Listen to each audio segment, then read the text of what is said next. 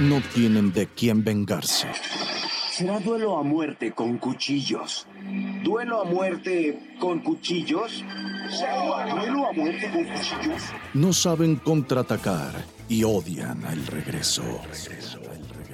Así que solo quieren repechaje. Monos chinos regresan más animado que las fiestas en el sombrero del jabalí. Más refinado que los secuaces de Krang. Ay, el jefecito parece Carmen Celo, se le va a cortar la leche. Oye, sácame de una duda. Con un montón de spoilers y opiniones tan ridículas que la producción no se hace responsable por ellas. Gabriel Basurto y Andrea Deiden te llevan a una fantástica aventura llena de rubias despampanantes, cocoons, pokémones y todas esas cosas que tu abuela creía que eran del diablo.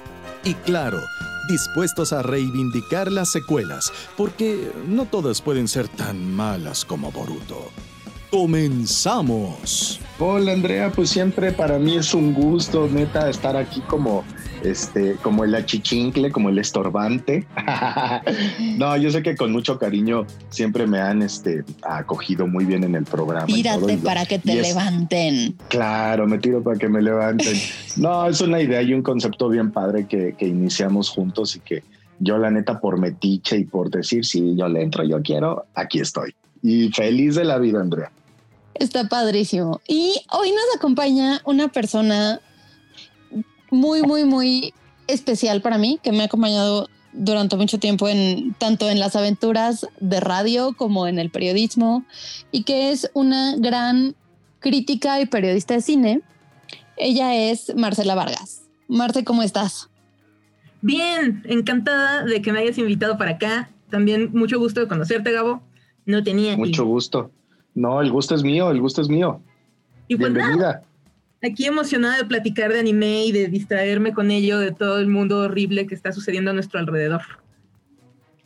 Sí, es justo y necesario, y más porque hoy vamos a tocar a un estudio que es padrísimo y que es súper popular, pero que quizás la gente no, o sea, como personas no familiarizadas con la cultura japonesa, a lo mejor se nos pueden ir muchos detalles, pero digamos, es hablar de Estudio Ghibli, que es el tema de este programa. Es, me parece fundamental para entender la cultura de cine de Japón de al menos los últimos 35 años. Entonces, ¿por qué no? Quizás empezamos, no sé, Marce, tú, ¿a ti qué te gusta más de Ghibli?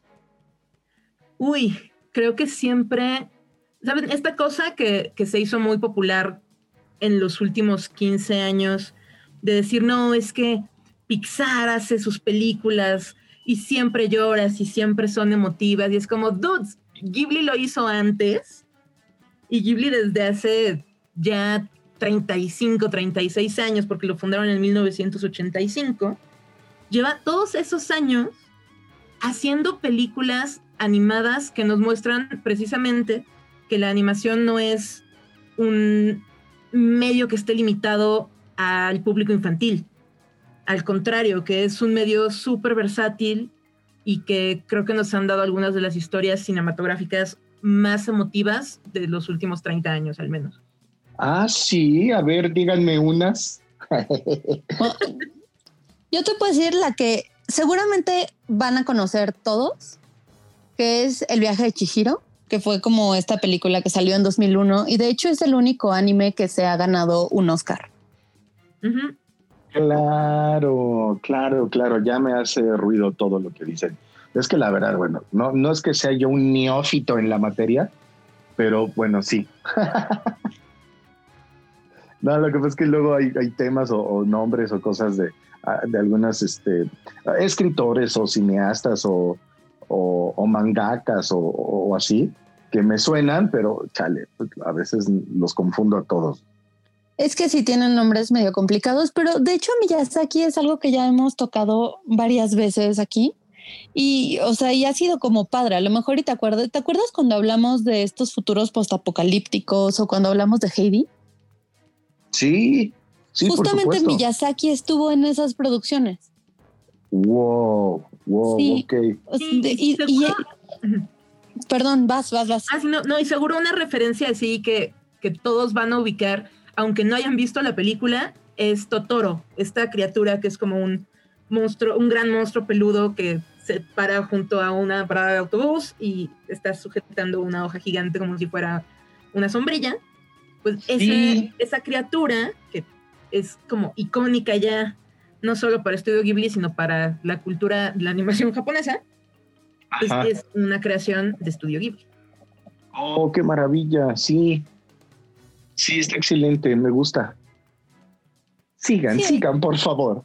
Pues aparte está perfecto porque así tú nos vas diciendo, o sea, por ejemplo, el día que tengas que ver una película de Ghibli, que seguramente será muy pronto porque las pueden ver en Netflix, están ahí la mayoría, este, al menos las más populares.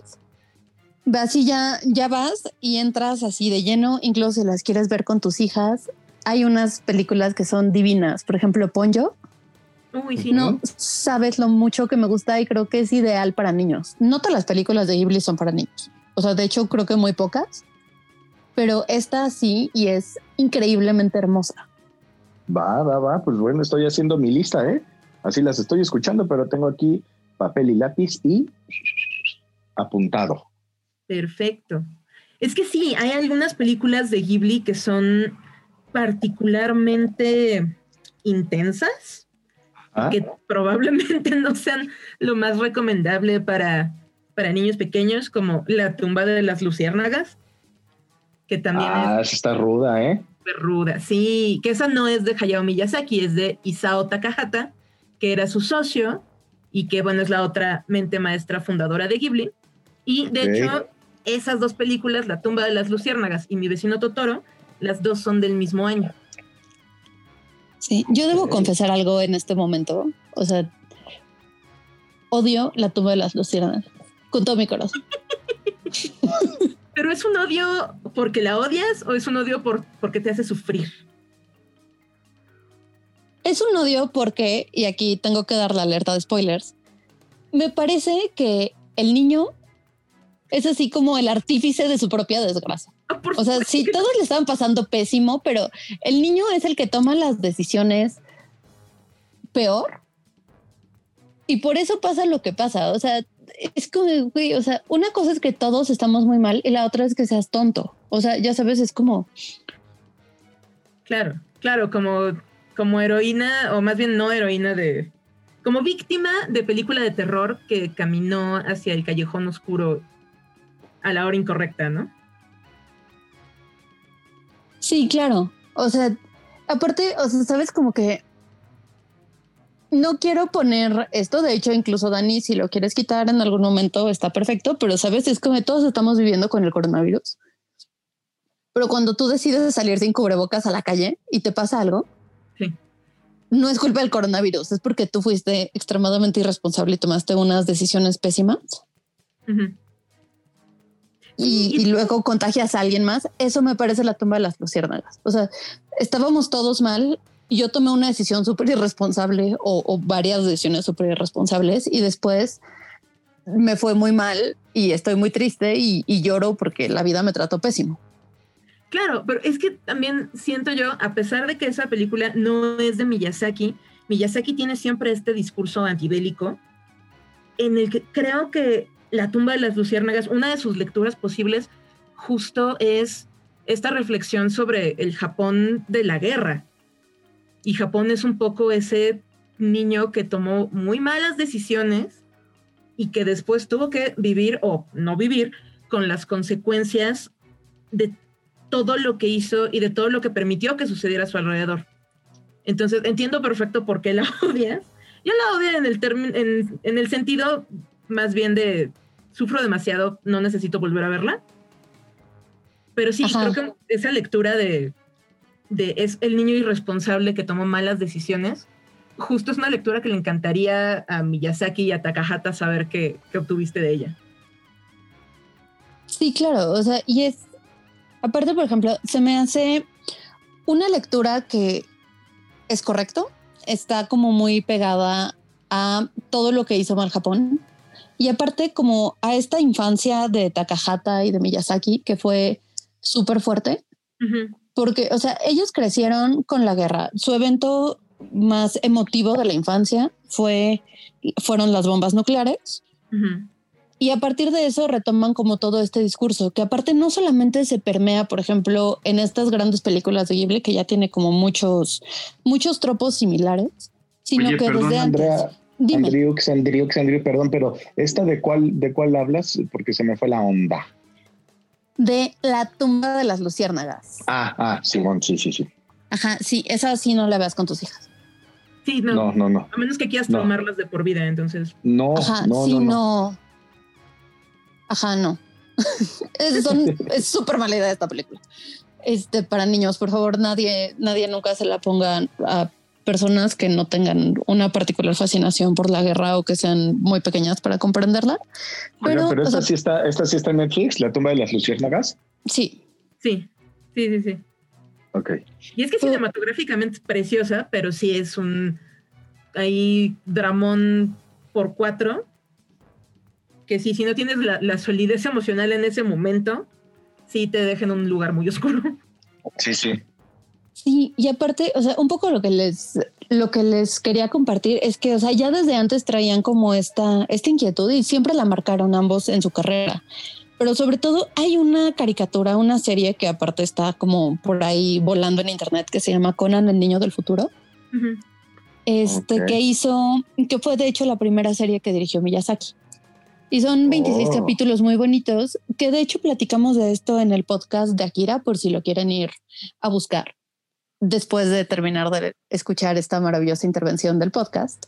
Y Oye, sí es cierto, eh, pero a mí me sorprende, Andrea, cómo tienes a mí me sorprende, Andrea, cómo tienes una memoria impresionante y, ves todo el organigrama de los podcasts como si los tuvieras en la palma de tu mano y te acuerdas de qué hablamos en cada episodio. Para que veas. Y así soy. No, es que yo soy una organizadora nata. No manches, ¿cómo lo haces? Y lo ha sido siempre, ¿eh? No sé, así soy. me sorprende, me sorprende cómo puede decir casi que en el episodio 3, en el minuto 15, hablamos de tal cosa. No manches, está cañón. No te preocupes, o sea, yo lo tengo en la cabeza. No sé cómo pasa, solamente pasa, pero les digo, o sea, si quieren, búsquenlo, porque ahí justamente abordamos un poco de esta visión como súper naturalista, que también es una cosa que tiene mucho Ghibli, pero sobre todo este terror y esta destrucción que tiene Miyazaki y esta quizás como aversión muy temprana que tiene hacia la guerra, porque en esta serie hablan de este, de un mundo postapocalíptico en el que los humanos dijeron, bueno, ¿sabes qué? O sea, pues ya destruimos la Tierra, en fin, vámonos a la Luna, pero no se pueden ir, entonces aquí se quedan y tienen, o sea, y están sufriendo porque no, o sea, ni se pueden escapar y tienen que vivir con las consecuencias de todo lo que hicieron. Y, y eso, o sea, lo ves una y otra vez en, en las obras tanto de Takahata como de Miyazaki.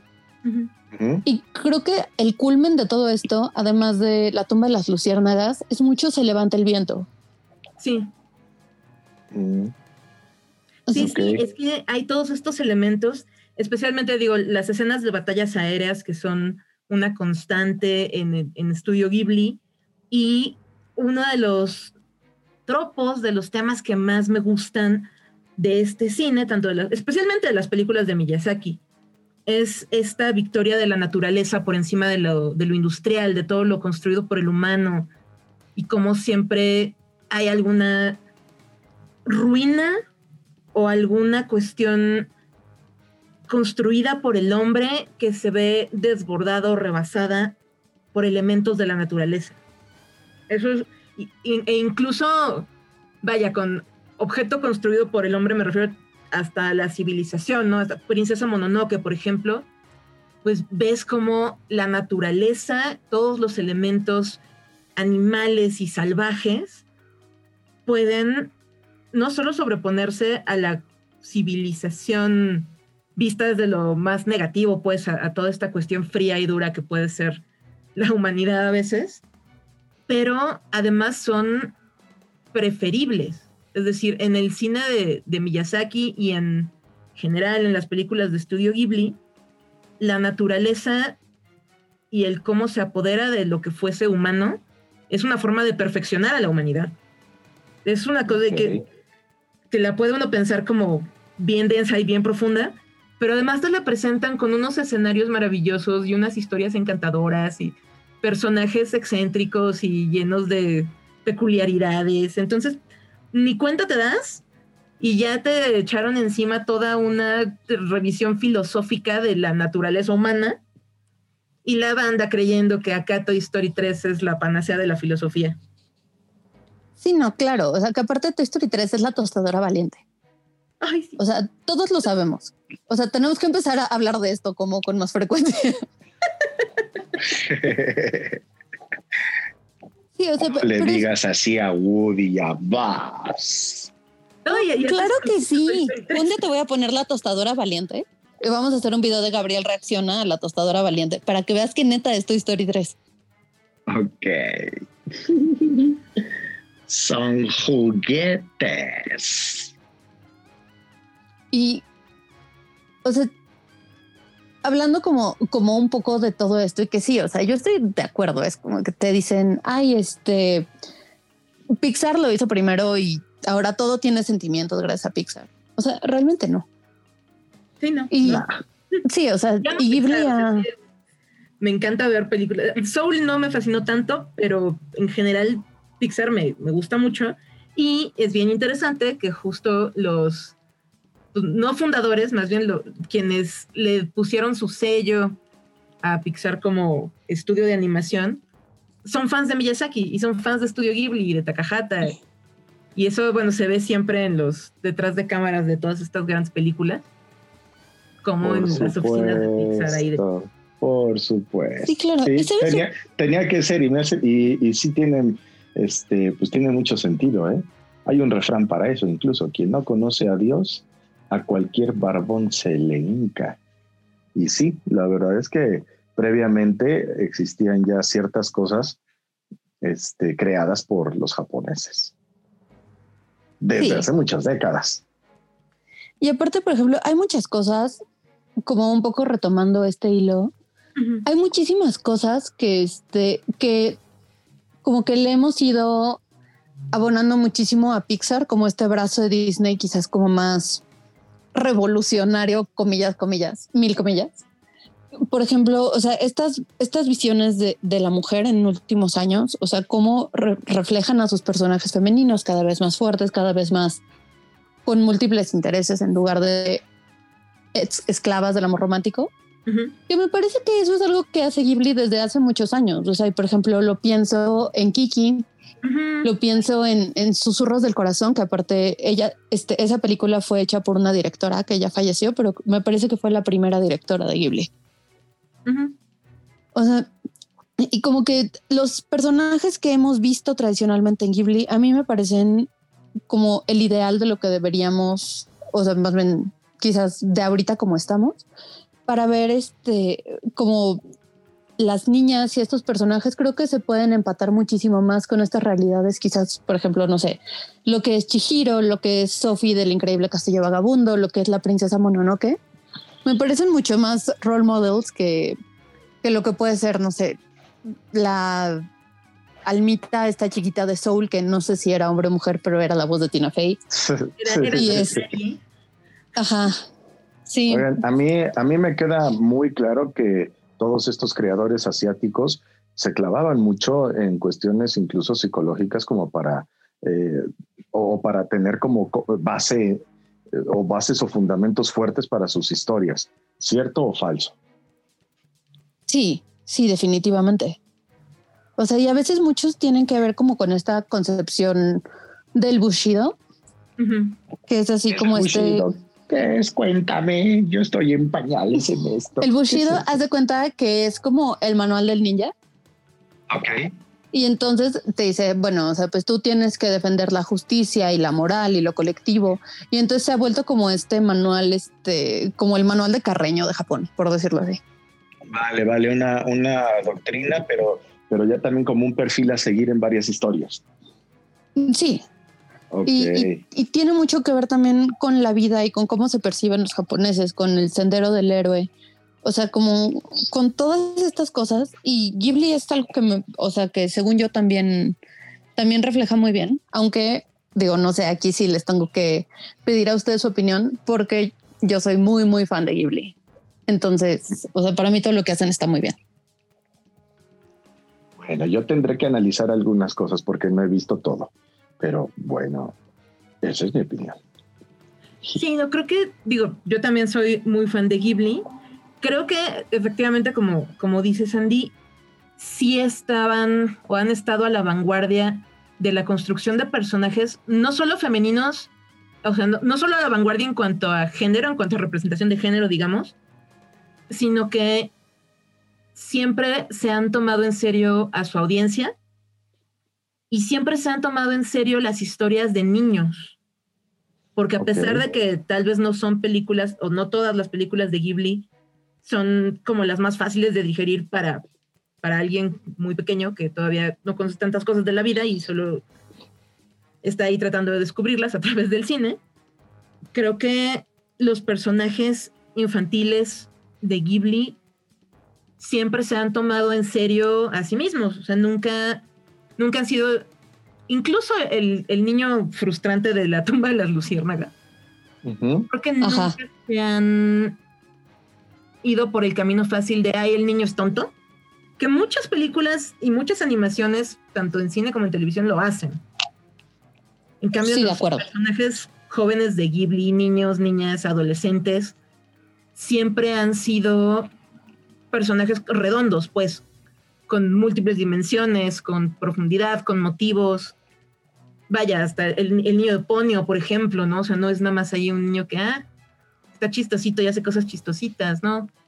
Las niñas de Totoro, de mi vecino Totoro, son extraordinarias. Kiki, que pues, prácticamente está en ese camino de, paso a la madurez, ¿no? Creo que lo único que sí me llega a causar conflicto de Ghibli es más, tiene más que ver con lo que pasa detrás de cámaras, ¿no? Porque ahorita recordamos eh, I Whisper in the Wind, ¿cómo se llama esto en español? Se levanta el viento. Se levanta el viento. Gracias. Que es este, no, Susurros del Corazón, perdón, Whisper of the Heart. El director es Yoshifumi Kondo, no es una directora. Y trabajó en varias películas de Ghibli, pero justo estaba acordándome, y ahorita estaba buscando el dato, porque aunque sí han tenido, por supuesto, animadoras que han trabajado y han hecho grandes cosas en el estudio, realmente no han tenido tanta presencia de mujeres liderando, de mujeres tomando decisiones dentro del estudio. Entonces, me parece que fue 2014, 2016, sí le preguntaron a, Miyazaki como, eh, pues, bueno, no le preguntaron precisamente a Miyazaki, le preguntaron a un productor, a Yoshiaki Nishimura. Le preguntaron como, bueno, y planean contratar a alguna mujer para dirigir una película, no sé, ¿Alguna vez? Ajá. ¿Alguna vez? Y la respuesta fue que depende de qué tipo de película, porque lo que más les interesa en Ghibli a la hora de hacer animación y en cómo abordan la animación, a diferencia de la acción en vivo, es que simplifican el mundo, ¿no? Y que para ellos o desde su perspectiva, las mujeres tienden a ser más realistas y, digamos, tienen un muy buen control sobre la vida cotidiana, sobre lo realista, sobre lo tangible. En cambio, los hombres son más idealistas y entonces por eso la fantasía se les da mejor a ellos, ¿no? Entonces, de repente también ahí Ghibli me causa conflicto por esta cuestión. Además, Miyazaki se sabe que es complicado trabajar con él. Digo, su pobre hijo ha sufrido también. Su hijo también es, es director y es de hecho el director de la próxima película de Ghibli, que es Earwig y la Bruja, y perdón, vivo junto a una avenida y acaba de pasar un camión, pero Goro Miyazaki es el hijo de Hayao Miyazaki, tiene ya algunas películas con, con Estudio Ghibli, como La colina de las amapolas, que no le fue nada chido. Y, eso es una película muy linda, ¿eh? O sea, La colina de las amapolas es muy bonita. Sí, y su versión de Cuentos de Terramar tiene un montón de corazón, aunque no está tan chida. Pero justo, o sea, como que sí puede ser ahí el señor Miyazaki un poco controlador y digo, lo entiendo, supongo, porque pues es su pequeño imperio. Pero esos son quizás los únicos peros que yo le pondría a Ghibli como, como estudio, como lugar creativo.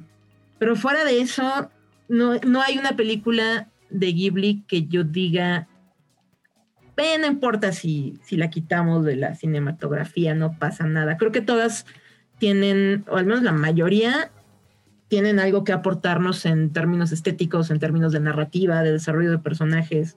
Todas tienen algo valioso. Sí, claro. Bueno, quizás yo quitaría como la de los llamada, pero ah, este. Ajá.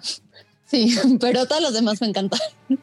La guerra de los mapaches, o sea, está chistosa, pero quizás yo no era la audiencia. Sí, no, también, sí. Digo, o sea, no me imagino el mundo sin el increíble castillo vagabundo, pues. Sí, no, claro, yo tampoco. O sea, y ya estoy deseando ver la nueva película que va a tener Miyazaki, que también está basada en una, en una novela, si no me equivoco. La de ¿Quién vive aquí? o ¿Cómo sabes si estás vivo? Déjame, te lo digo. ¿Cómo vives? Ajá. Sí, a mí me da, me da mucha más curiosidad, por ejemplo, que ver la, la película de Goro Miyazaki, es esta cosa extraña en animación generada por computadora, que no se me antoja, pero para nada. Sí, sí, esa sí me causa un poco de, de, conflicto, qué es lo que va a pasar con esa película, porque ahí sí, pues los genios están en Pixar. Sí, definitivamente. O sea, pero creo que también esta película va a marcar un poco como esta, este paso hacia adelante de, de Ghibli. O sea, digo, desde que Takahata se murió, Miyazaki, yo creo que esta va a ser su última película de verdad, verdad, verdad, aunque no se retire. O sea, se va como a retirar del mundo próximamente porque tiene como 90 años. Sí, 80, tiene justo 80. Acaba de cumplir años, creo. Sí, hace poquito, tendrá unas semanas. Pero sí, gracias, 80. Pero, o sea, sí ya, o sea, veo un poco complicado que él siga produciendo tanto como buen japonés, quizás le quedan unos 10 o 15 años y estaría padrísimo ver más cosas suyas, pero, o sea, el estudio también tiene que evolucionar y tiene que crecer, no puede vivir nada más haciendo 2D porque está compitiendo en un mercado súper amplio.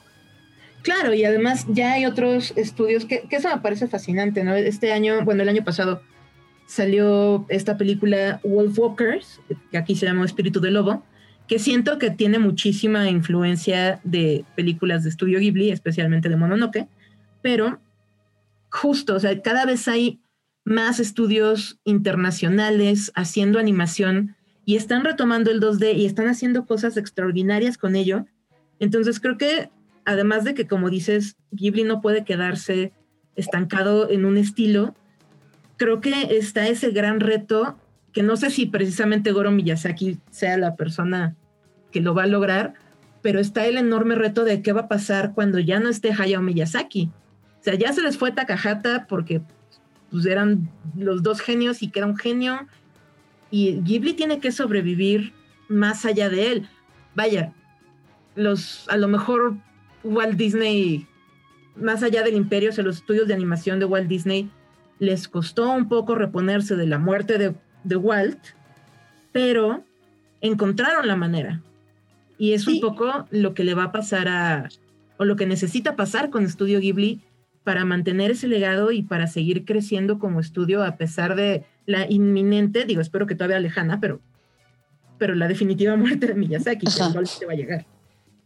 Híjole, renovarse, renovarse o morir, ¿no? Justamente, o sea, y, a mí me parece que, por ejemplo, la persona que, que, en los últimos años ha tenido más peso quizás como creador dentro del estudio y que creo que es la persona como más adecuada para llevar el siguiente paso a Ghibli más que Goro Miyazaki es Masashi, Masashi Ando, el que, este, el que hizo Paprika.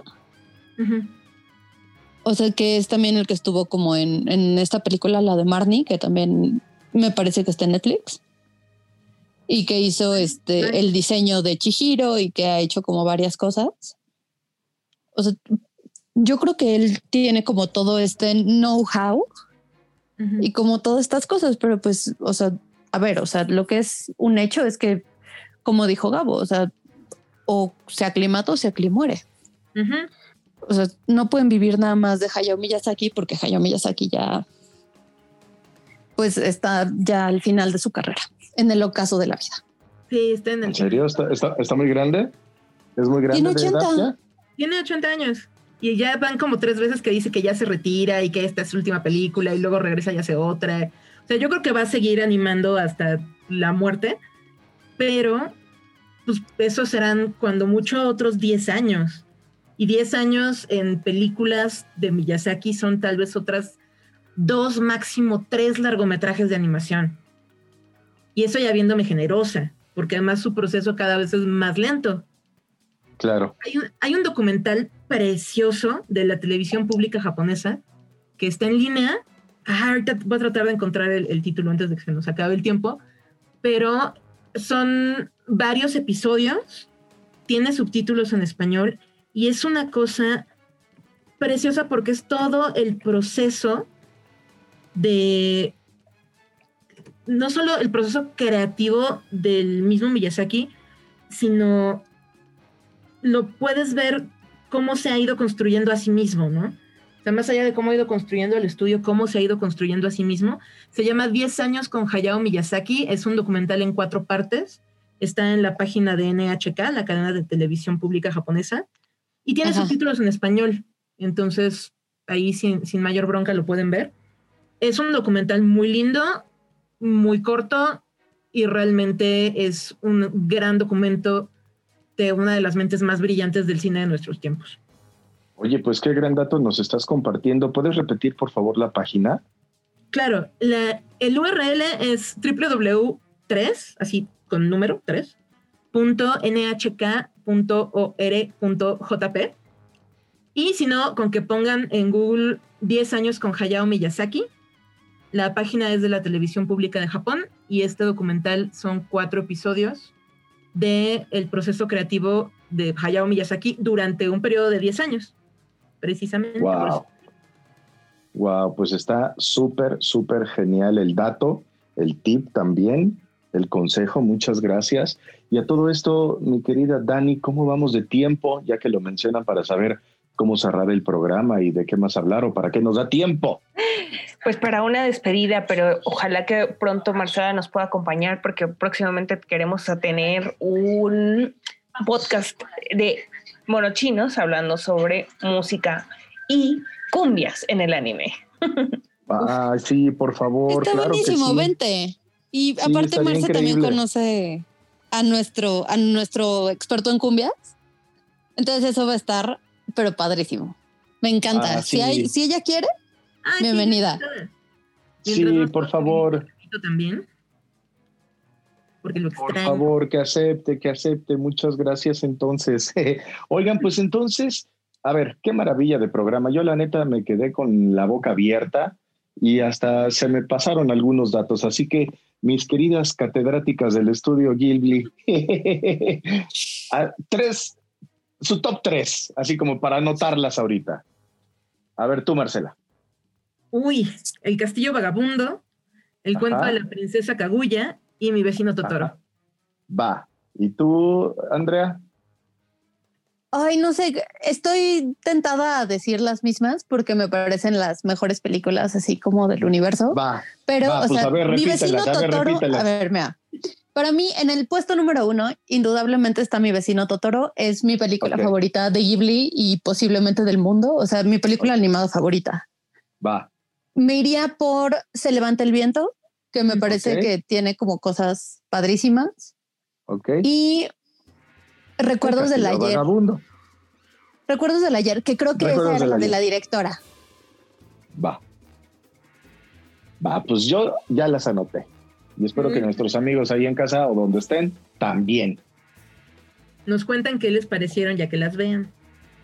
Y Marce, pues muchísimas, muchísimas gracias por acompañarnos. Espero que sea la primera de muchas. Ya sabes que en Mono Chinos tienes tu casa. Muchas ¿Y? gracias, yo encantada. Espero que te la hayas pasado muy bien con nosotros. Ay, sí, siempre. Además, platicar contigo, Andy, siempre, siempre ha sido un placer desde hace tantos años que te conozco. Y además, platicar con Gabo y platicar aquí también con Dani de Monos Chinos. Creo que pocas cosas me gustan tanto en la vida como platicar de anime. Así que todo chido. No, pues las cosas, los astros, los astros y las personalidades se conjugaron porque para eso fue creado precisamente este espacio, creo yo, o así lo entendí desde un inicio, para platicar de anime y de todas estas cosas que tanto nos gustan y que siempre nos han gustado, pero a veces que no sabíamos o no encontrábamos el espacio donde hacerlo.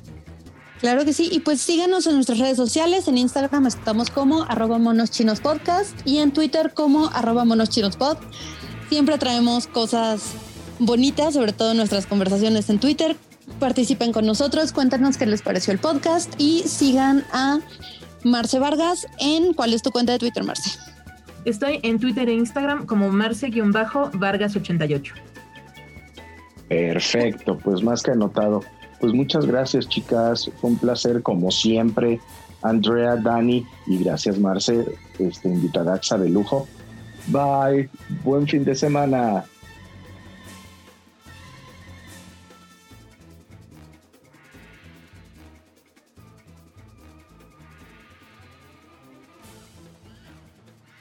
bajo su propio riesgo. Las opiniones vertidas en este programa son responsabilidad de quien las emite